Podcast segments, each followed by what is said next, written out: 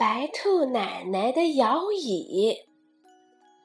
冬天到了，白兔奶奶老爱搬个小板凳坐在门前晒太阳。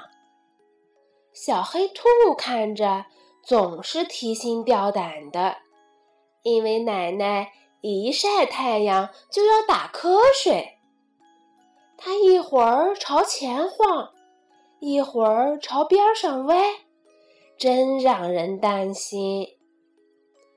最近学校上手工课，老师教他们做木工，小黑兔学的可认真啦。小黑兔不做木刀木枪，他给白兔奶奶做了一把又漂亮又结实的摇椅。白兔奶奶。